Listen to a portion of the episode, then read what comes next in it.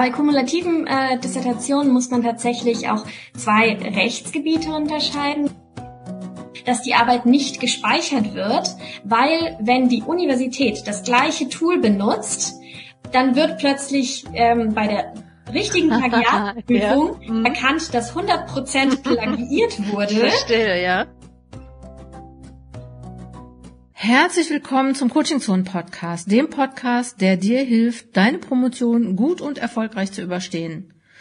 Das Urheberrecht für deine Promotion ist heute das Thema im Podcast. Zu Gast habe ich Julia Wildgans, Trainerin und Wissenschaftlerin, die zu diesem Thema Urheberrecht in der Wissenschaft forscht und auch anscheinend ganz tolle Workshops macht. Sie ist mir nämlich empfohlen worden von einer Leserin des Coaching Zone Newsletters. Hier nochmal vielen Dank, weil das war echt ein ganz tolles Gespräch.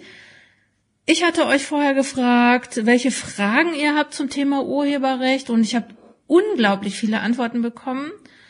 Die Julia Wildgans und ich haben uns so aus drei Bereichen so ein bisschen die Fragen geklustert. Äh, Disclaimer ist natürlich keine Rechtsberatung. Die Fragen, die wir so ausgewählt haben, also wo es die meisten Fragen zu gab, das war einerseits die Frage, wie gehe ich eigentlich mit Bildern und und und und äh, also mit Abbildungen, Grafiken, aber auch Texten anderer um im Rahmen des Urheberrechts in meiner Dissertation. Dann gab es noch mal so einen großen Block von Fragen, wem gehören eigentlich die Daten im Projekt? Äh, wann kann ich welche Daten nutzen und was ist, wenn das Projekt zu Ende ist oder aber jemand mit den Daten verschwindet. Und ein Bereich war auch nochmal Fragen zum Thema, was ist eigentlich, wenn jemand anders meine Daten nutzt oder etwas, was ich auf einer Konferenz vorgestellt habe, was mache ich denn dann, ähm, wenn ich plötzlich mein Poster mit einem anderen, nehmen, äh, mit einem anderen Namen auch irgendwo anders sehe? Ja, wir haben uns darüber unterhalten und ich will euch noch gar nicht lange aufhalten. Hört mal in den Podcast und danke Julia Wildgans. Alles, was ihr wissen müsst, findet ihr auf dem Blog. Da gibt's da auch nochmal die Links, die ihr brauchen könnt. Zum Beispiel zu Julia Wildgans. Herzlich willkommen, Julia Wildgans, hier in diesem tollen Podcast. Ich freue mich total und äh, Sie sind mir empfohlen worden von einer Promovierenden aus meinem Newsletter. Bei der möchte ich mich natürlich auch nochmal bedanken. Und ähm, ich habe gesehen, Sie promovieren auch ähm, über das Wissenschaftsurheberrecht habe ich äh, habe ich auf ihrer Webseite gesehen und ja, das fand ich finde ich total klasse. Da sind sie nämlich genau richtig hier.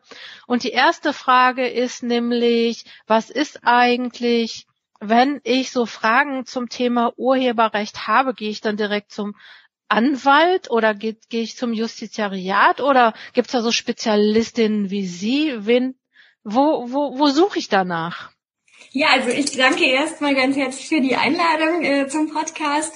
Äh, Sie haben recht, ich promoviere im Wissenschaftsurheberrecht und habe da jetzt auch einiges Wissen gesammelt und mm, das, die entscheidende Erkenntnis, die ich tatsächlich hatte, war, wenn man Fragen hat zum Urheberrecht, es gibt eigentlich gar keinen so wirklichen Ansprechpartner. Also es ist super, super schwierig, Antworten zu finden auf die Fragen, die man hat im Bereich des Urheberrechts. Und deswegen freue ich mich natürlich, dass wir heute die Gelegenheit haben, ein paar dieser Fragen zu beantworten. Ähm, und ich bin sehr gespannt, freue mich auf das Interview. Ja, ich habe, äh, wie gesagt, in meinem Newsletter ja auch dann gesagt, hier, ich habe eine Spezialistin im Podcast, stellt mal Fragen und ich habe, glaube ich, so viele Mails habe ich noch gar nicht, habe ich noch nie bekommen, irgendwie auf, auf ein Newsletter. Und ich habe so festgestellt, es sind so, also es waren natürlich auch echt extreme Spezialfragen dabei. Ähm, aber so generell waren die Fragen, habe ich so gedacht, das konnte ich so ein bisschen clustern in drei Bereiche, nämlich einerseits Fragen nach den ähm, nach so, wie gehe ich so mit Abbildungen um, dann Fragen nach Daten aus Projekten und dann nochmal Fragen, was ist eigentlich, wenn mir jemand was klaut? Und ich würde jetzt einfach mal ein paar Fragen stellen und zwar, ähm, also dieses, wie man Abbildungen aus Publikationen verwendet. Ähm, zitiere ich die ganz normal? Muss ich da vom Verlag was einholen? Ähm, also so, was, was muss ich da beachten? Ja, also im Urheberrecht haben wir tatsächlich verschiedene Möglichkeiten. Ähm, als rechtssichersten Weg kann ich natürlich immer empfehlen, einfach mal denjenigen, der anscheinend äh, oder womöglich die Rechte an etwas hat, natürlich um Erlaubnis zu fragen. Ähm, aber da habe ich tatsächlich auch die Erfahrung gemacht, das ist eigentlich in den meisten Fällen weniger erfolgreich, weil man nämlich gar keine Antwort erhält. Also auch wenn man eine unglaublich freundliche E-Mail mm, an jemanden versendet, ähm, man bekommt einfach keine Antwort. Und ähm, dadurch, dass es sich jetzt so um massenhafte Geschäfte handelt, ähm, hat der Gesetzgeber tatsächlich da auch eine Lösung gefunden. Und wenn Sie jetzt sagen, ja, ähm, vielleicht ja, zitieren oder ähm, Quelle angeben, das ist schon mal die richtige Richtung. Wir haben zwei Erlaubnisse. Also einmal sagt der Gesetzgeber, wir dürfen zitieren. Und einmal sagt der Gesetzgeber, wir dürfen etwas für unsere eigene wissenschaftliche Forschung benutzen. Und beim Zitieren ist aber ganz, ganz wichtig, ähm, wir müssen ein, eine Aussage dadurch belegen. Also zitieren bedeutet nicht, ach ja, es war ganz nett, das Bildchen da zu haben, ähm, weil dann meine Arbeit einfach schöner aussieht, sondern zitieren bedeutet, indem ich diese Abbildung verwende, belege ich das, was ich gerade gesagt habe. Also zum Beispiel, hm, ich äh, schreibe über eine Werbekampagne und äh, begründe damit, ähm, dass dass das Heldentum in der ähm, Gegenwart in der Werbung so und so dargestellt wird und dann zeige ich eine Abbildung, in der eben diese Werbekampagne gezeigt wird. Dann zitiere ich eigentlich und das sagt der Gesetzgeber ist erlaubt. Also das heißt, wenn ich so auf das Deckblatt meiner Dissertation ein schönes Bild machen möchte, dann ist es nicht erlaubt. Also da müsste ich dann nachfragen. Genau, also da sind wir dann ah, eher in dem Bereich der Veranschaulichung. Und beim Veranschaulichen, da sieht der Gesetzgeber eigentlich keinen, ja, keinen, keine Notwendigkeit. Und deswegen sagt er da, nein, das erlauben wir nicht. Und ah, ja. wenn Sie etwas tatsächlich zur Veranschaulichung benutzen möchten, dann ist eigentlich tatsächlich der sicherste Weg, den Rechtsinhaber um Erlaubnis zu fragen. Was aber eine ganz tolle Möglichkeit ist, ähm, sind frei lizenzierte Materialien.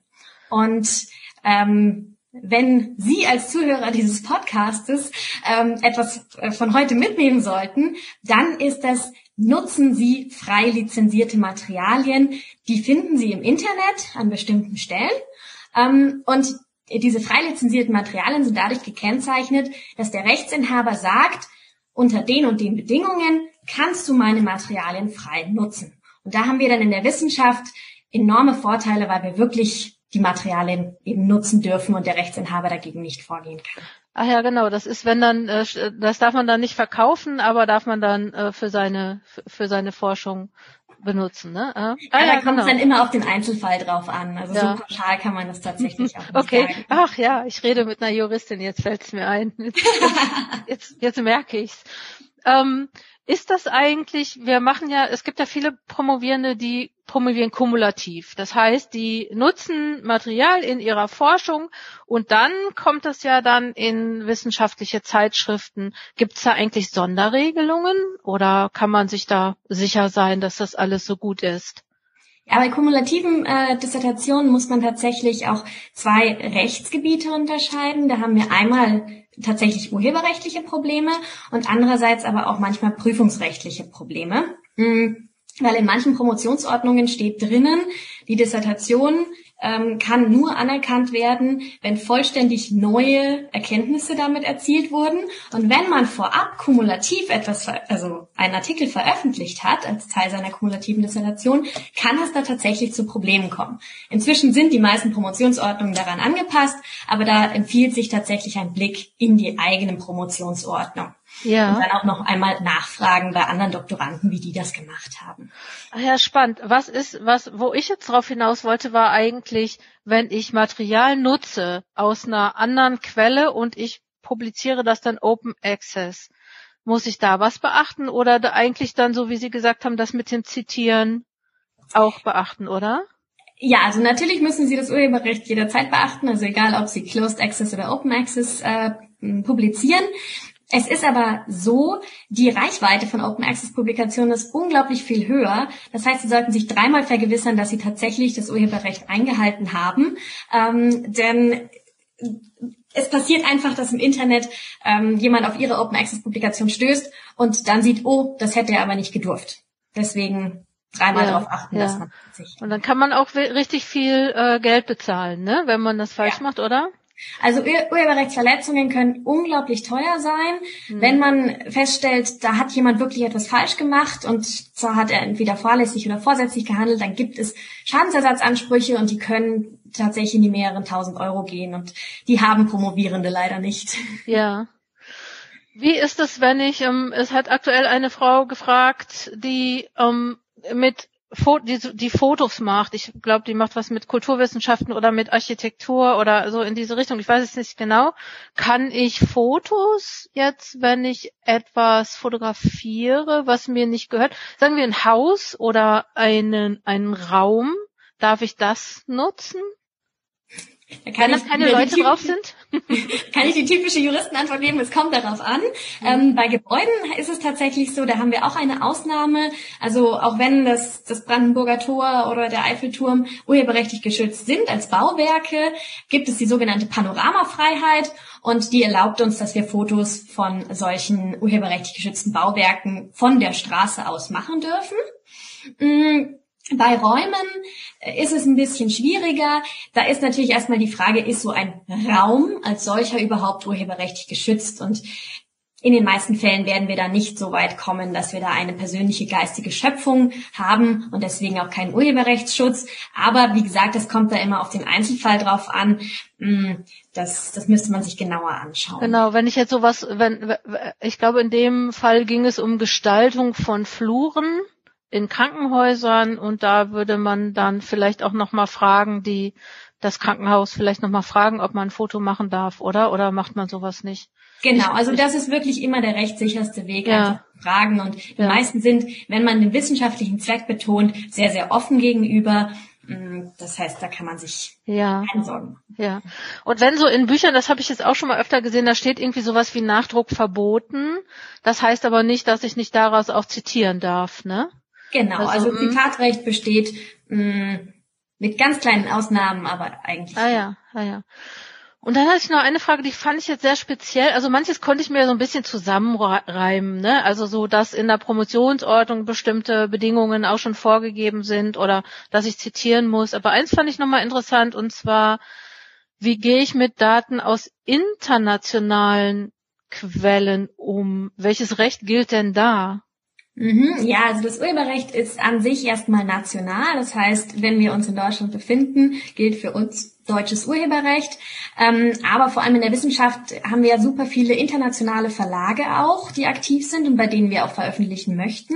Ähm, und dann muss man natürlich ganz genau schauen, welches Recht find, findet gerade Anwendung. Also da kann teilweise in den Verträgen drin stehen, es gilt US-amerikanisches Recht ähm, ja, dann muss man sich tatsächlich auch äh, über US-amerikanisches Recht ähm, Gedanken machen. Ähm, aber da empfiehlt sich dann tatsächlich mit älteren Doktoranden auch zu reden. Wie habt ihr das damals gemacht? Hm.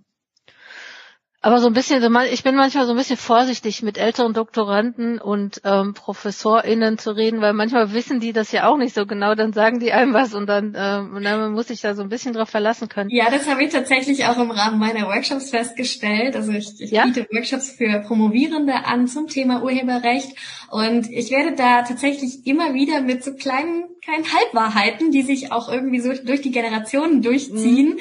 ähm, konfrontiert und habe da gemerkt, dass es manchmal halt, äh, ja, dass sich sowas durchsetzt und aber eigentlich ist gar das, nicht. Das kenne ich auch. Manche Leute sagen dann auch, mein Betreuer hat gesagt und dann denke ich immer ja. manchmal sagen die auch was, was vielleicht gar nicht so stimmt, weil sie vielleicht die Promotionsordnung nicht so genau kennen oder was. Ähm, ich glaube jetzt hier bei dieser einen Frage, ich will da nochmal kurz nachfragen. Ähm, mit, das ging, glaube ich, um Leistungsschutzrechte nach äh, deutschen Fristen. Also es ging so um Fotos, die, die dann gesperrt sind. Ich kenne mich jetzt gar nicht damit aus. Äh, und ähm, das ist dann schon so, dass man dann guckt, wo wurden, in welchem Land wurden diese Fotos gemacht, oder? Ja, oder sollte man das auf jeden Fall mal ähm, mal. Wen, wen frage ich denn da, wenn ich jetzt in einem Forschungsprojekt arbeite, wo sowas ist und ähm, ne, so, ähm, wen frage ich so? Äh, also ich weiß, Sie könnte ich jetzt fragen. Aber genau, ja. Wobei ich muss das auch dazu betonen, ich, ich gebe keine konkrete Rechtsberatung, mhm. ähm, aber ich werde natürlich immer wieder mit den gleichen Fragen konfrontiert und deswegen ähm, hat man da auch immer so ein paar Daumenregeln, die man, die ich damit an die Hand geben kann. Ähm, wenn man jetzt ähm, tatsächlich ja einzelne Fragen hat, dann bietet sich eigentlich an, mal so einen Workshop zu machen, äh, wie ich sie auch anbiete. Ähm, denn man stellt relativ schnell fest, an der Uni hat man zwar ein Justiziat und die sind auch immer ganz freundlich, ähm, aber sie sind nicht urheberrechtlich ausgebildet und manchmal hilft auch die Bibliothek als Ansprechpartner. Die haben bei den meisten Universitäten das Urheberrecht zugeschachert bekommen und ähm, gelten als Ansprechpartner, sind aber leider auch meistens nicht juristisch vorgebildet. Ja. Und daher auch ja. nicht so wirklich für eine gute Antwort zu haben. Ähm, ich werde auf jeden Fall Ihre Webseite mit den Workshops auch verlinken. Äh, ne? Und Sie haben ja auch einen Blog, das finde ja, ich ja auch nochmal. Kann man Ihnen eigentlich auch so Fragen schicken, die Sie dann auf dem Blog beantworten? Oder also so?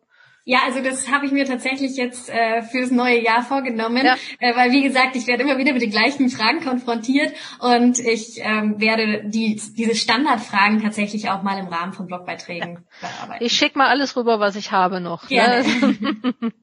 okay. Ähm, und internationale Informationen dann äh, bekomme ich dann wahrscheinlich auch entweder ich, also ich müsste dann zum Justiziariat gehen, die fragen und die müssten mir wieder dann weiterhelfen. Ne? Mhm. Ja, das ist der, der sicherste Weg, weil man ja, ja, selber tatsächlich nicht viel weiterkommt. Ja. Und es gibt dann aber auch sowas wie, ich sag mal, Anwälte, also Rechtsanwälte, Rechtsberatungen, die so wie Sie auch dann darauf spezialisiert sind, nehme ich mal an, ne?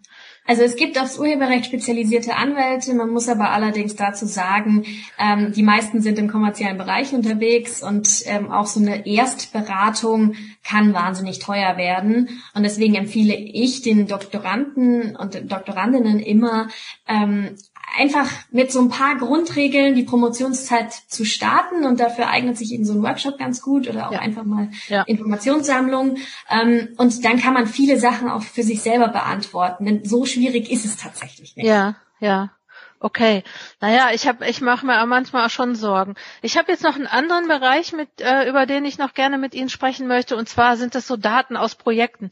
Ich meine, das kriege ich ja auch öfter mit. Also ich bin ja als Coach unterwegs und ich kriege manchmal dann auch so Sachen mit, dass Leute sagen, ja, ähm, ich habe jetzt, ich weiß gar nicht, ich möchte äh, meine Promotion findet im Rahmen eines, ich habe eine Stelle als wissenschaftlicher Mitarbeiter, Mitarbeiterin und ich habe jetzt die Gelegenheit, ähm, aus diesem Forschungsprojekt Daten zu nehmen und kann mit diesen Daten promovieren. Aber beispielsweise kann ja auch so sein, ich promoviere kumulativ und veröffentliche schon etwas, bevor das Forschungsprojekt zu Ende ist. Wie geht man denn mit sowas um? Ja, also ähm, bei den kumulativen äh, Dissertationen ist tatsächlich ganz, ganz wichtig, dass man aufpasst, wenn man schon vorab Artikel veröffentlicht, dass man die Rechte daran behält. Also wenn man zu Verlagen geht, ähm, dann schicken die normalerweise einen Verlagsvertrag oder man kreuzt irgendwie online etwas an und da steht in den meisten Fällen immer drinnen, ich übertrage mein ausschließliches Nutzungsrecht. Und wenn man das angeklickt hat bzw. unterschrieben hat, bedeutet das, man hat sich selbst ausgeschlossen. Und das würde eigentlich bedeuten, dass man es gar nicht mehr nachnutzen darf, auch nicht im Rahmen der eigenen Dissertation. Deswegen ist es ganz, ganz wichtig, in diesen Verträgen darauf zu achten, ausschließlich durchzustreichen ähm, oder eben auch online einfach klarzustellen, dass man eben nicht das ausschließliche Nutzungsrecht übertragen kann. Hat das Konsequenzen? Also ich meine, sagt der Verlag vielleicht dann, nee, dann, dann veröffentlichen wir das nicht? Also ich habe bisher noch keine negativen äh, Erfahrungen von Verlagen gehört oder auch äh, selber gemacht. Ähm, die meisten Verlage sind da recht offen. Vor allem, ähm, wenn sich der Verlag querstellt, kurz erklären, ähm, dass es eben für die eigene Dissertation ist und dass es eben dafür notwendig ist. Und dann sind die meisten Verlage tatsächlich auch offen dafür. Einige Verlage haben das jetzt auch schon in ihre Verträge aufgenommen, aber es gibt eben manche, die es noch nicht aufgenommen haben. Und da ist es ganz, ganz wichtig, darauf zu achten, ausschließliches Nutzungsrecht durchstreichen und dem Verlag erklären, Achtung, ich brauche das Nutzungsrecht für meine ja. eigene Dissertation. Ah ja, das ist ja interessant. Ähm, jetzt was ist denn, ich weiß es nicht genau, ich kenne mich nicht so richtig gut aus, aber zum Beispiel diese Projekte, ne, Forschungsprojekte, es gibt ja auch Verträge zwischen Projektgebern sozusagen und Universitäten und ähm, Lehrstühlen beziehungsweise Fakultäten. Ähm, was steht denn da? Also steht denn da was drin, ob ich zum Beispiel diese, Dissertation, diese Daten für meine Dissertation nutzen darf? Das kommt natürlich wieder drauf an. Juristin, ja. Es gibt Verträge, wo das explizit mhm. drinsteht. Mhm. Ähm, wenn das von Anfang an gewollt ist, dann sollte der äh, Doktorand tatsächlich auch äh, darauf bestehen, dass er so eine Regelung mit aufnimmt, dass eben in dem Vertrag sichergestellt äh, ist, erstens, wenn das Projekt scheitert oder wenn er vorher die Uni verlässt oder wenn der Projektleiter die Uni verlässt, was in solchen Fällen passiert, weil die Arbeit des Doktoranden hängt da dran und deswegen muss tatsächlich der Doktorand da auch sicherstellen, dass er das die Rechte besitzt. Müsste eigentlich überlege ich gerade. Ich habe gerade überlegt, naja, die Doktoranden, Doktorandinnen fangen an, die sind werden eingestellt für ein Projekt und die sehen ja nicht, welche Verträge da gemacht worden sind.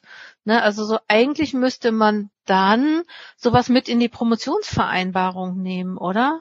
In die Promotionsvereinbarung oder in den Arbeitsvertrag an der Universität. Ja. Ähm, ja.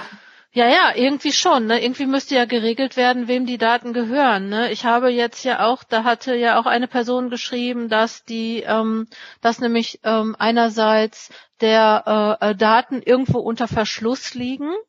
Und je mhm. nachdem, wie man sich mit der Promotionsbetreuung oder der Projektleitung, muss ja gar nicht die Promotionsbetreuung sein, versteht, kann das ja auch sein, dass die einem die Daten dann einfach wegnehmen. Ne? Also so, das, das, das müsste, glaube ich, dann in der Promotionsvereinbarung geregelt werden. Ja, also sowas kommt immer wieder vor und da kann ich wirklich nur die Empfehlung aussprechen, lieber im Vorhinein das klären und schriftlich festhalten, ganz wichtig, schriftlich, mhm. ähm, damit man sich am Ende auch berufen äh, kann darauf. Ähm, weil wenn es tatsächlich, wenn der Fall mal eingetreten ist, dann sind die Fronten meistens schon so verhärtet, dass die Menschen gar nicht mehr miteinander sprechen das wollen. Das denke ich mir. Mhm. Genau. Und man, also ich denke mir, man muss ja halt als Doktorand, Doktorandin auch sicher sein, dass man seine Dissertation sozusagen zu Ende schreiben kann, ne? Und einem nicht dann die Daten weggenommen werden. Ähm, was ist denn jetzt zum Beispiel, jetzt habe ich hier eine, einen Fall gehabt, die Projektleitung wechselt und geht mit den Daten weg. Ähm, Gibt es da irgendeine Regelung, wenn die jetzt, naja gut, das, das Projekt ist ja immer mit der Universität verbunden, ne? Genau, also die meisten Projekte laufen an Universitäten und da ist es tatsächlich so, ähm, wenn man an der Universität angestellt ist, dann läuft dieses Projekt ja meistens im Rahmen der, der Weisungsabhängigkeit, so nennen das die Juristen. Mhm. Also wenn man im Projekt arbeitet, ist man weisungsabhängig und ähm, dann sieht das Urheberrecht einen selbst als Arbeitnehmer an und die Universität als Arbeitgeber. So kann man sich das vereinfacht vorstellen. Und dann hat die Universität sowieso die Nutzungsrechte an diesen Daten Daten. Und wenn nur eine einzelne Person das Projekt oder die Universität verlässt, ändert das grundsätzlich erstmal gar nichts daran, dass die Universität äh, die Nutzungsrechte an den Daten erhält. Ah ja, okay. Ich kann mir also, was ich jetzt jetzt schon mal öfter so mitbekommen habe, dass es ähm, Forschungsprojekte gibt, auf denen ist, ich weiß nicht genau mehr, wie das heißt, das hat so einen Namen, ähm, da ist so ein Termin, also vor einem bestimmten Termin darf nichts veröffentlicht werden. Na, das ist ja dann auch, wenn, ähm, also so, wenn jetzt ein neuer Konjunkturbericht rauskommt oder, ne, also so, so, so Daten, die vielleicht viele Leute interessieren. Und der wird dann erst dann und dann veröffentlicht. Dann dürfen ja auch Daten, die vorher genutzt werden von Promovierenden beispielsweise, auch gar nicht veröffentlicht werden. Aber ich glaube, das steht dann auch in solchen Projektverträgen oder die kriegen dann vielleicht nochmal eigene Verträge. Aber das finde ich ist ein interessant, ist, ähm, Entschuldigung, interessanter Aspekt ähm, nochmal, also so zu klären. Gibt's da sowas? Ich meine, gibt's wahrscheinlich nicht, aber aber ich frage trotzdem mal, gibt's da sowas wie Nutzerverträge oder so Musterverträge? Ja, also es ja, echt? verschiedene Muster, ja? leider nicht noch nicht äh, angepasst für speziell die ähm, Bedürfnisse von Promovierenden, ähm, aber äh, jeder Jurist hat zumindest darauf Zugriff und wenn sowas ist, ähm, dann ja, also ich kann nur sagen, dann wenden Sie sich gerne an mich, ähm, ja, ja. weil ich dann tatsächlich auch so mit ein paar Mustern aushelfen kann. Ach das ja, Muster das muss man dann immer natürlich anpassen auf den individuellen ja. Fall, aber ja. es gibt solche Muster, ja. Ach ja, gut. Es wird auf jeden Fall ein Link zu Ihrer Webseite im Podcast sein. Sie sind jetzt meine ganz heiße Adresse für solche Sachen. ja, mir macht ja auch selber Spaß. Also ich freue mich ja immer über solche Fragen. ja, das freut mich. Ich habe auch schon ein bisschen Angst gehabt. Ich gehe Ihnen auf den Geist recht mit solchen Fragen, weil, ne, so das, ähm, aber ähm, ich fand es dann nämlich auch interessant, was dann alles so gekommen ist von den Promovierenden. Ja, und es sind tatsächlich immer wieder die gleichen Fragen, die sich jeder mhm. Promovierende, egal ob er in München oder in Berlin oder in Dortmund ja, äh, an ja. seiner Dissertation sitzt, wir beschäftigen uns alle mit den gleichen Fragen. Und deswegen ist es so unglaublich wichtig, dass man da sich eben anfänglich schon Wissen ver, ähm, ja, ja, genau, wie Sie gerade gesagt haben. Ne? Manchmal kommt es ja erst vor, wenn, wenn das Kind schon in den Brunnen gefallen ist. Ich äh, möchte noch eine Frage, die wahrscheinlich ähm, von, einem, von einem Zusammenhang, der wahrscheinlich auch öfter kommt, nämlich, was ist denn, wenn jemand aus dem Projekt mit meinen Daten ähm, oder mit äh, braucht er bloß jetzt, äh, ich meine, es kommt ja bei Studierenden auch immer öfter vor, also erstmal so Nutzen von Quellen von Studierenden und andererseits, wenn jetzt jemand, der mir, sag ich mal, höher gestellt ist in einem Projekt, meine Daten nimmt, um damit einen Aufsatz zu schreiben, also das, was ich erarbeitet habe, da ist die Frage, ist das ein juristisches Problem oder ein ethisches Problem? Ja, man muss tatsächlich die beiden Sachverhalte trennen. Also bei den Studierenden und bei den Abschlussarbeiten ist es so, da ist es ein rein juristisches Problem.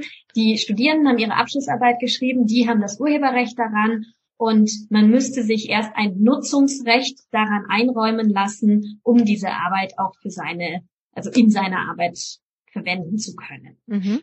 Da kommt nämlich auch noch dazu, die meisten Abschlussarbeiten sind gar nicht veröffentlicht. Mhm. Und deswegen, wenn man so etwas vorhat, ähm, dass eine Abschlussarbeit auch im Rahmen der Dissertation Verwendung finden soll, empfiehlt es sich, vorab den Studierenden zu erklären, wie eine Veröffentlichung zum Beispiel frei lizenziert im Internet funktioniert. Und dann, wenn die nämlich veröffentlicht haben, kann man wiederum die Arbeit so verwenden, wie man normale Publikationen auch verwendet. Also zitieren. Genau. Ne? Ja. Mhm, mh. Ähm, bei den ähm, Projekten, wo die Daten von anderen für andere Artikel genutzt werden, ist es tatsächlich ein bisschen schwieriger. Die Daten als solche sind meistens äh, nicht zwingend urheberrechtlich geschützt. Ähm, und deswegen, ja, an sich können sie frei verwendet werden. Und was man aus Daten macht, und davon lebt ja auch eigentlich unsere Wissenschaft, ähm, kann der eine anders beurteilen als der andere. Man arbeitet am gleichen Datensatz. Der eine schreibt was darüber, der andere schreibt genau das Gegenteil über diesen Datensatz. Und davon lebt eigentlich Wissenschaft. Deswegen mhm. bin ich da auch gar nicht so ähm, in dem in der Wertung drin, dass die Daten geklaut werden. Ähm, aber natürlich, wir haben den Grundsatz der guten wissenschaftlichen Praxis, dass Daten ähm, oder dass die Idee als solche ähm, eben nur verwendet werden darf, wenn gesagt wird, die Idee ist von XY. Und so einen Fall hätten wir dann hier. Mm, und das wäre auf jeden Fall ein, ähm, ein Verstoß gegen die gute wissenschaftliche Praxis, wenn man die Daten verwendet, ohne überhaupt zu sagen, dass die Daten nicht von einem selbst sind, weil man sie ja dann ich meine, das kommt ja schon öfter vor, sag ich mal, ne, dass da ein Name als erstes gesetzt wird oder dass überhaupt äh, ne, die Leistung. Also das höre ich jetzt in meiner Coaching-Praxis oft, dass Promovierende sagen, ich habe das gemacht, aber jemand anders hat seinen Namen drüber geschrieben oder ne, so nicht wertgeschätzt. Was ja, also urheberrechtlich ist die Sache relativ klar, ähm, aber wir sind da tatsächlich auch im ethischen Bereich, ähm, mm. da fangen die Probleme tatsächlich an, weil welche mm. Möglichkeiten hat man als Promovierender zu mhm. sagen, ich möchte da jetzt an erster Stelle. man hat eigentlich gar ja. keine. Ich habe das gemacht. genau. Also man möchte ja am Ende seinen, seinen Titel dazu. Ja, ja, ja, ja, das ist genau. Mhm. Okay. Ja, dann frage ich jetzt nochmal so, äh, geht's dann schon in die Richtung zu eigenen Materialien? Ähm, ich hatte nämlich mal ähm, eine Frage bekommen von einer Person, die gesagt hat, wie wehre ich mich denn dagegen, wenn auf einer Konferenz, auf der ich beispielsweise eine PowerPoint zeige oder ein Poster, kann ja auch sein, ähm, wie wehre ich mich dagegen oder kann ich mich überhaupt dagegen wehren, wenn Sachen da, wenn ich das Gefühl habe, es wird von mir geklaut? Dafür gibt es tatsächlich eine ganz einfache Lösung. Alles, was man im Rahmen von Konferenzen oder ähm, Posterpräsentationen zeigt, erst vorab erstmal eine Lizenz draufsetzen, also eben frei lizenzieren. Wie das genau funktioniert, das wäre vielleicht äh, Stoff für eine, einen neuen Podcast. Ja, oder einen guten Blogbeitrag, auf den ich verweisen kann. Diese CC Genau, ja, gerne. Ja.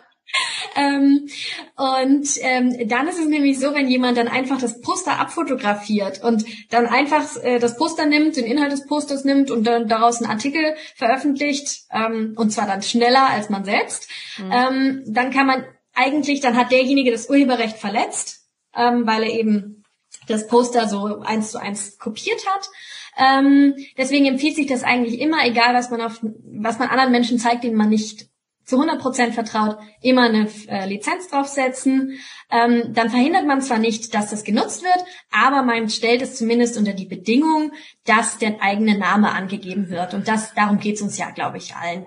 Das bedeutet, jetzt, ich muss mal ganz kurz eine private, äh, kleiner privater Podcast hier. Das bedeutet für mich als Trainerin auch, wenn ich meine Arbeitsblätter, die ich in, in Workshops, werden Sie wahrscheinlich, also, oder ich frage Sie mal, lizenzieren Sie Ihre Arbeitsblätter?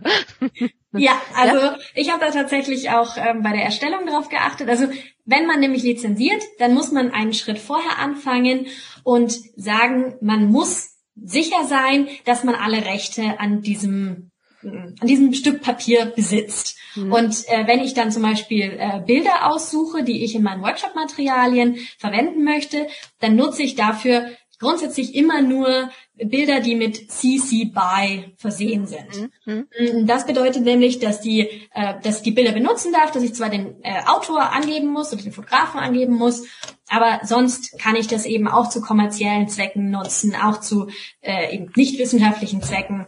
Das mhm. ist eigentlich das Einfachste. Mhm. mhm.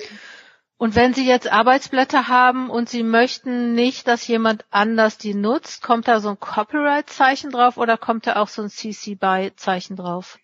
Also das Copyright-Symbol hat tatsächlich in Deutschland überhaupt keine Wirkung. Auch oh, schade. Überall, auch wenn es überall tatsächlich ja, drauf ja, ist, ja. aber das äh, Urheberrecht in Deutschland besteht äh, oder entsteht mit der Schöpfung des Werkes und eben nicht, indem ich da ein C-Symbol drauf mache. Mhm. Ähm, ich bin ein Verfechter der freien Wissenschaft und ich würde mhm. sagen, überall CC BY ähm, draufpacken, ja. dann können ja. es andere Menschen verwenden, ja. weil wir Wissen ist zum Teilen da und ähm, Ach schön, ja, das sehe ich auch so, genau. Ich habe bei vielen Sachen auch, auch bei meinen Downloads auf der Webseite auch so so CC BY äh, drauf gemacht, weil ich denke, dass ähm, ich möchte schon gerne genannt werden, ne, so das ähm, ist ja meine Leistung, aber klar, ähm, alle dürfen, ich habe es auch mit, äh, man darf es verändern. Also ne, wenn und ich habe sogar, man darf es kommerziell nutzen, damit andere Trainer das beispielsweise und Trainerinnen das auch nutzen. Genau, ah, ja, davon profitieren ja tatsächlich Promovierende und Trainer. Also ja, ja, ähm, ich selbst habe auch, auch schon von ihrer äh, Webseite äh, Sachen runtergeladen. Ach, super, ja. Ich wirklich drüber. ja, schön. Dann passt das ja. Ja. ähm, was kann ich tun, wenn aus meiner Dissertation zitiert wird, ohne mich zu nennen? Ja, also die Regel ist, äh, dass man genannt werden muss, wenn zitiert wird. Ähm, die Frage ist, wird wörtlich zitiert? Dann haben wir es mit einer Urheberrechtsverletzung zu tun. Mm, wenn nur die Idee zitiert wird, dann haben wir es mit einer Verletzung der guten wissenschaftlichen Praxis zu tun. Ähm, Im Fall des Urheberrechts, habe ich ja vorhin schon gesagt, kann es eben zu Schadensersatz ähm, kommen oder auch zu einem Anspruch auf Unterlassung, also dass man es einfach nicht mehr tun darf. Ähm, Im Fall der guten wissenschaftlichen Praxis ist das ein bisschen schwieriger. Ähm, da droht am Ende dann der Entzug des Doktortitels zum Beispiel, aber da muss dann auch einiges mehr dazu kommen mhm. und da muss die Uni auch eingeschaltet werden. Mhm. Apropos Entzug des Doktortitels, da sind ja auch gerade, es gibt ja wirklich Leute, die sind gelähmt bei dem Gedanken, dass, also die wollen jetzt einreichen, ich hatte letztens so einen Fall von einer Promovierenden, die wollte einreichen und die hatte so eine Angst, dass die irgendwo aus Versehen was nicht angegeben hat. Ich meine, da wird einem doch wahrscheinlich nicht der Doktortitel entzogen. Also ich meine jetzt mal, abgesehen davon, wenn man in einer Dissertation 40 Stellen findet, die irgendwie so sind wie äh, in anderen Dissertationen, dann schon, aber oder? Kann, also kann, kann, wenn man einmal was falsch gemacht hat, kann einem da was passieren? Naja, also ähm, als Juristin muss ich natürlich sagen, es darf eigentlich nichts falsch gemacht werden und mhm. es sollte nichts mhm. falsch gemacht mhm. werden, weil sobald was falsch gemacht ist, hat derjenige einen Anspruch auf Unterlassung, auf Schadensersatz. Ähm, natürlich die Aberkennung des Doktortitels ähm, ich hatte vorhin schon gesagt, da muss schon einiges dazu kommen. Also ja. wir hatten da in der Vergangenheit ein paar Fälle, Gutenberg oder jetzt auch der Fall an der FU. Ja. Ähm, Berlin ist auch so eine, so eine Sache. Ähm, da muss schon einiges dazu kommen. Also Copy-Paste von, ich sage jetzt mal mindestens 50 Prozent der Arbeit empfiehlt sich nicht. Ähm, aber wenn man mit ja mit der üblichen Sorgfalt daran geht, dann dann passiert es eigentlich mhm. nicht, dass man das Urheberrecht verletzt. Ja, ich, ich denke mir auch mal so, also ich habe das so ein bisschen mal mitgekriegt bei den bei ähm, so bekannten BWLern, die haben, glaube ich, in ihrem Lehrstuhl oder in ihrer Fakultät irgendwie so ein Tool, mit dem sie das prüfen und das Tool ist da, glaube ich, auch echt gar nicht fehlerfreundlich, dass, ne, dass, dass es echt schnell an, äh, anschlägt irgendwie. Vielleicht sollte man auch sowas mal vorher nochmal durchlaufen lassen. Ja, Haben Sie eigentlich einen also, Tipp für sowas, für so ein Tool? Mm, also es gibt ähm, einige äh, kostenlose ähm, Tools im Internet, die kann ich aber nicht empfehlen. Ähm, die sind kostenlos, weil sie auch auf nicht so viele ähm, Ressourcen zugreifen. Man muss dann immer fachspezifisch schauen. Also ähm, wenn man jetzt im Bereich der Betriebswissenschaften promoviert, dann sind die Tools eigentlich recht gut. Äh, da gibt's das äh, Turn It In, glaube ich, heißt das. Ähm, das kann man auch, also zahlt man ein bisschen was, dann kann man seine Arbeit da durchjagen. Aber man muss in dem Fall sicher gehen, dass die Arbeit nicht gespeichert wird, weil wenn die Universität das gleiche Tool benutzt, dann wird plötzlich ähm, bei der richtigen Plagiatprüfung ja. mhm. erkannt, dass 100% plagiiert wurde. Verstehe, ja. Ähm, ah, weil man aber selber halt einfach die Arbeit da einmal ja. durchgejagt hat. Ach, ja. Also man muss wirklich bei den Tools aufpassen, worauf greifen sie zu? Greifen sie auf die Artikel zu, wo ich eventuell was rauskopiert haben könnte? Mhm. Ähm, und dann, ja. Ah ja.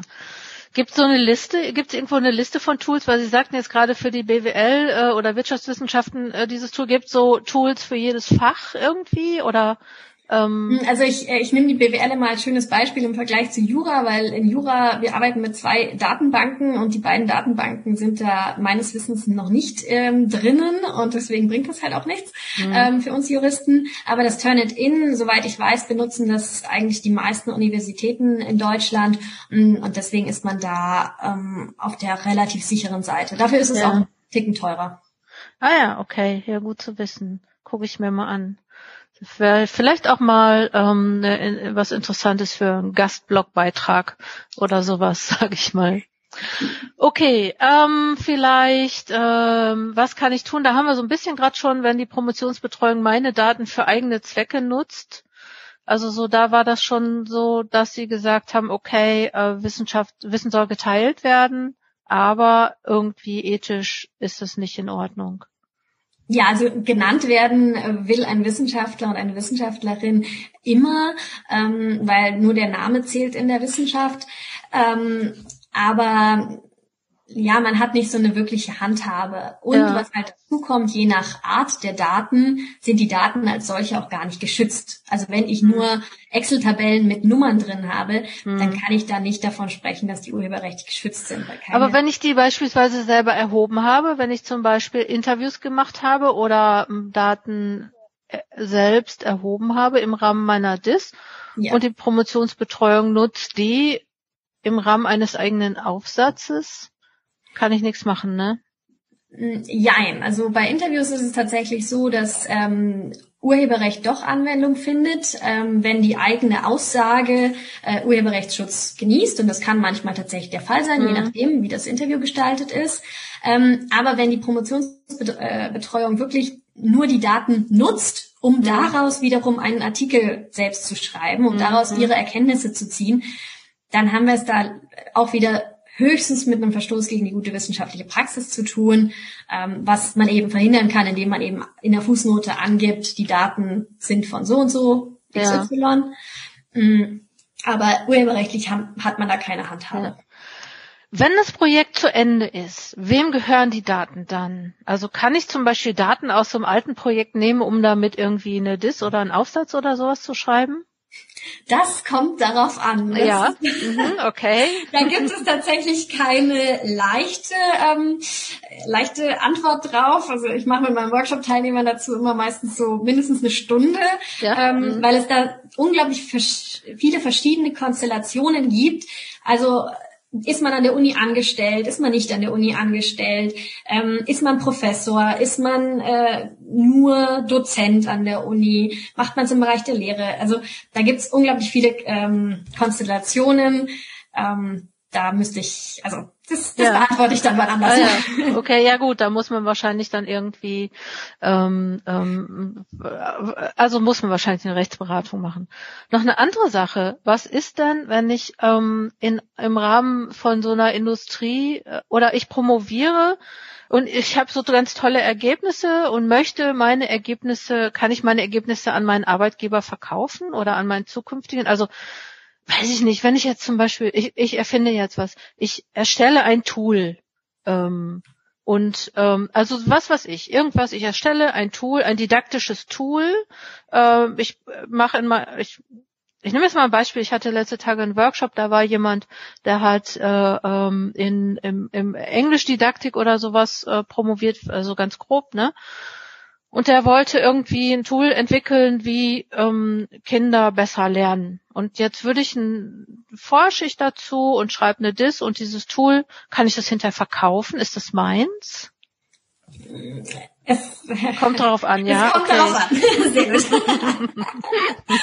ähm, ist das Tool online oder offline? Ja, weiß ich auch nicht. Äh, warum gesponnen? Online. Sagen wir mal online. Hat das oder welchen Unterschied macht das? Ähm, naja, also ich habe mich gerade gefragt, ob es sich dabei um Software handelt, weil mhm. Software ähm, ist nochmal, also wird zwar auch durchs Urheberrechtsgesetz geregelt, aber hat nochmal Sonderregelungen, ähm, auch was was eben solche ähm, Rechtsinhaberschaften angeht. Ähm, da ist es nämlich so, dass der Rechtsinhaber ähm, automatisch, also auch wenn der Angestellte das im Rahmen eines Projektes gemacht hat, ähm, derjenige ist, der, ja sagen wir mal, ganz klassisch gezahlt hat, also ja, meistens ja. Arbeitgeber. Mhm. Ähm, und ähm, wir hatten es ja vorhin auch schon davon, dass man, wenn man angestellt ist, meistens auch keine Rechte an den Dingen hat, die man, ja. die man so produziert. Ähm, und ja, dann, deswegen ist es auch schwer, das dann halt eben an jemand anders zu verkaufen, weil wenn man die Rechte selbst nicht hat, ja. kann man etwas man kann es zwar verkaufen, aber das ist dann nicht wirksam. Äh. Okay, also das heißt, ich muss mir überlegen, also wenn ich zum Beispiel die Dissertation jetzt gemacht habe im Rahmen einer, sag ich mal, externen Promotion, ich arbeite irgendwo, habe eine Pro Promotionsbetreuung, die hilft mir und oder betreut mich und ich verteidige meine Arbeit und dann kann ich das nachher machen.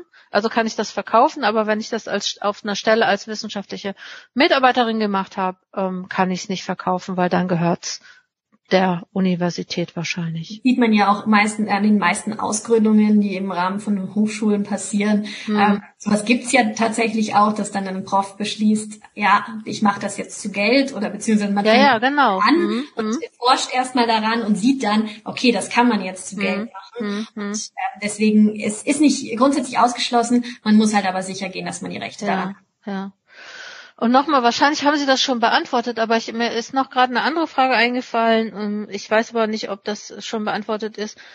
Wenn ein Projekt zu Ende ist und ich möchte als Mitarbeiterin, also das Projekt war vor drei Jahren und ich habe jetzt irgendwie ein anderes Projekt und denke mir, ach Mensch, ich kann die Daten noch dazu nutzen, irgendwie einen Aufsatz zu schreiben. Muss ich da jemanden fragen, ob ich das darf oder sind die das Wichtigste ähm, ist tatsächlich, dass man schon drei Jahre vorher drüber nachdenkt, was passiert mit den Daten. Weil wenn mhm. ein Projekt abgeschlossen wird, dann werden Daten ja meistens archiviert. Mhm. Und dann sind sie zwar da und man kann sie weiter nutzen, wenn man Projektteilnehmer mhm. ist, aber für den Rest der Welt sind sie eigentlich nicht greifbar. Und deswegen würde ich tatsächlich dazu plädieren und sagen, wenn man Daten im Rahmen eines Projektes erhebt, dann sollte man von Anfang an sicherstellen, dass diese Daten auch nach Projektabschluss von anderen verwendet werden können. Und das setzt meistens eben äh, zumindest eine äh, Lizenzierung und im besten Fall eine freie Lizenzierung dieser Daten. Wie, wie, wie geht denn sowas und wer macht es? Das muss ja dann die Projektleitung machen, oder?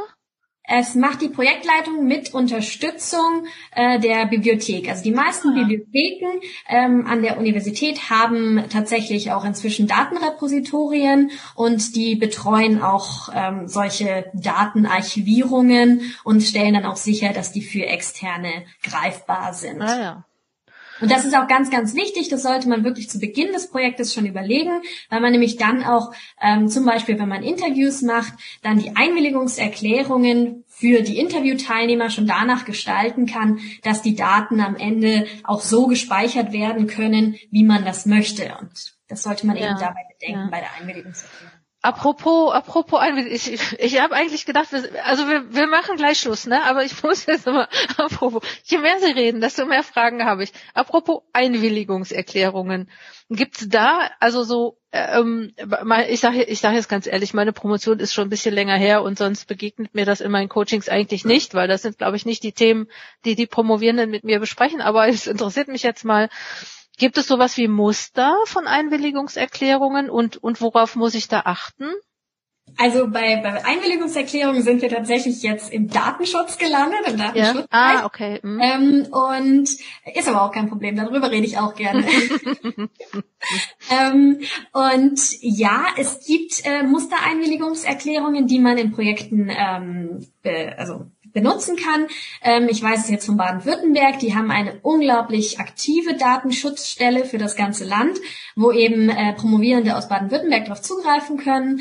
Ähm, an der TU in München haben sie auch ähm, eine Stelle, die so eine Mustereinwilligungserklärung erarbeitet hat. Die ist sogar frei im Internet verfügbar. Also ähm, gilt auch für, für alle anderen. Und zumindest kann man sich daran orientieren, wenn man sie individualisiert.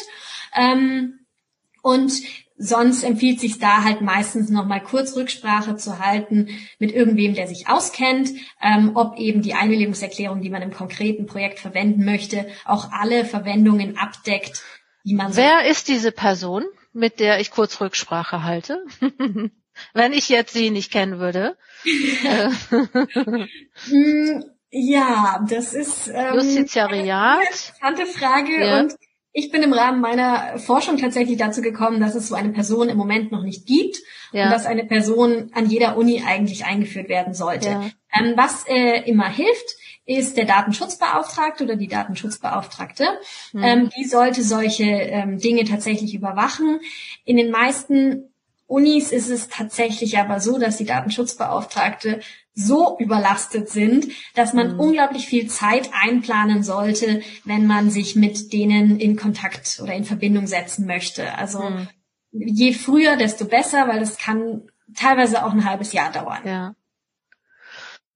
Ähm, wenn Sie Ihre Forschung fertig haben, kann man die eigentlich auch gut benutzen, um solche Sachen zu erfahren? Oder ist das eher ungünstig? Ähm Jein, also ähm, meine Forschung ist natürlich ähm, primär juristischer Art und ähm, das möchte man sich als Laie gar nicht antun. Aber ich versuche tatsächlich auch eben durch meinen Blog, eben durch meine Workshops, die Erkenntnisse, die ich im Bereich meiner Forschung hatte, auch, ähm, auch für diejenigen, die es betrifft, also vor allem Promovierende, vor allem Wissenschaftler, verständlich zu machen und mein Wissen weiterzugeben. Mm, weil, wie gesagt, manchmal sind es die kleinen Kniffe, die man braucht, Absolut, absolut. Ich werde, ich bedanke mich ganz herzlich bei Ihnen. Sie haben mir jetzt wieder ein, ein, ein neues Feld sozusagen aufgemacht ähm, von, von Themen, über die ich nachdenken kann. Und ich glaube, das fängt jetzt gerade erst an. Und ich freue mich unglaublich, Sie kennengelernt zu haben. Und ich glaube, dass wir auch noch mal was zusammen machen. Also ich kann mir gut vorstellen, dass wir irgendwas Gutes finden. Ich werde auf jeden Fall, also Julia Wildgans, ich werde auf jeden Fall Ihre ähm, Daten alle nochmal in den Podcast kommen, äh, äh, stellen, damit die Leute auf die, äh, auf die Webseite coachingzonenwissenschaft.de slash 48 ähm, da findet man alle Hinweise und ansonsten googelt man sie aber einfach auch und äh, findet äh, was raus. Alle Fragen, die ich jetzt nicht gestellt habe, die werden wir nochmal irgendwann, die schicke ich Ihnen trotzdem. Vielleicht haben Sie ja Lust, irgendwie auch nochmal so Spezialfälle auf Ihrem Blog zu posten. Ich freue mich darüber, was zu lesen, was auf ihrem Blog steht und ähm, ja, ganz, ganz, ganz herzlichen Dank. Ja, also ähm, ich sag danke äh, für das nette Interview. Und wie gesagt, wenn irgendwelche Fragen offen sind, gilt natürlich auch an alle Zuhörerinnen und Zuhörer des Podcasts, einfach immer gerne melden. Ähm, ich helfe da einfach gerne weiter, wenn ich mit meinem Wissen, wenn ich mein Wissen irgendwie teilen kann. Das ist ein Wort. Dankeschön. So, das war es auch schon zum Thema Urheberrecht. Wie gesagt, alles weitere findet ihr auf dem Blog coachingzonen-wissenschaft.de. Schaut mal unter Blogcast, da ist die Folge Urheberrecht. Danke an Julia Wildgans, es war ein schönes Gespräch, wie ihr gehört habt. Und wenn du Unterstützung brauchst in deiner Promotion, wenn du Coachings brauchst, wenn du Workshop brauchst, abonniere den Newsletter und bleib auf dem Laufenden was ähm, die Angebote von Coaching Zonen sind und ähm, ja, folgt mir auf Facebook, folgt mir auf Twitter, folgt mir auf Instagram und äh, wir sehen uns.